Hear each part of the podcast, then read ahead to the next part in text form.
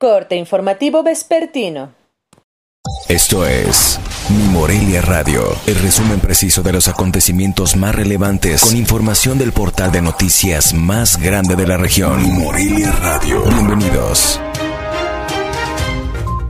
Este 23 de noviembre del 2020, estas son las noticias.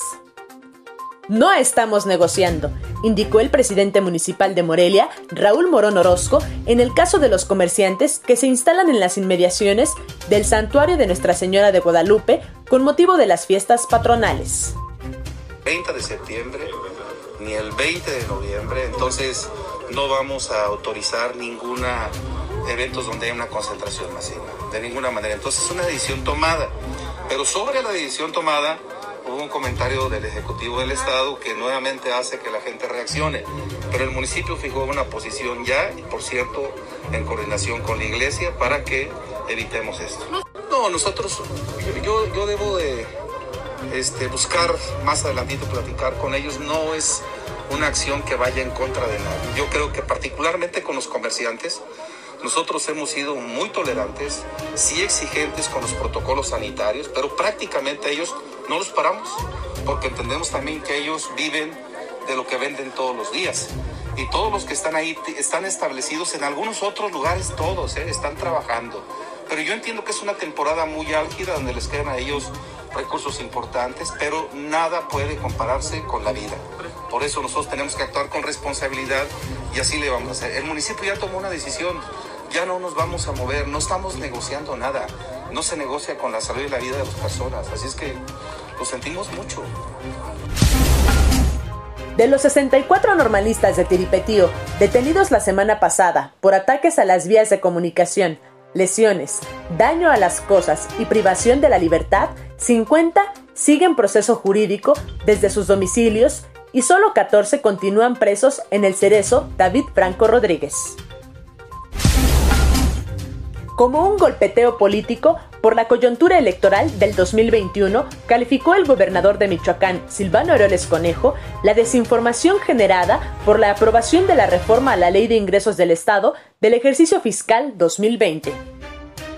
O algunas voces que han expresado equivocadamente, falsamente, que el gobierno del Estado contrató más deuda. Categóricamente les digo, el gobierno de Michoacán no contrató más deuda.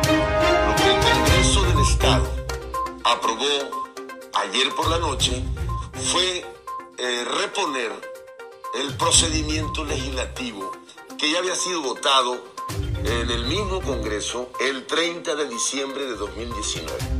Así que para aquellos que han estado intentando eh, manipular, eh, engañar a la población con información tendenciosa, con información falsa, les digo con mucha claridad, ese es solamente el propósito de golpeteo político en virtud de la etapa que estamos viviendo y en consecuencia solo tiene un propósito de carácter político electoral. La venta de cañas a domicilio es para algunos comerciantes la opción para hacerle frente a la falta de permiso de autoridades municipales para que se instalen en la ciudad durante fiestas guadalupanas. Hace unos días inició esta práctica por redes sociales como WhatsApp y Facebook o por llamada telefónica como iniciativa de los oferentes de cañas en la ciudad.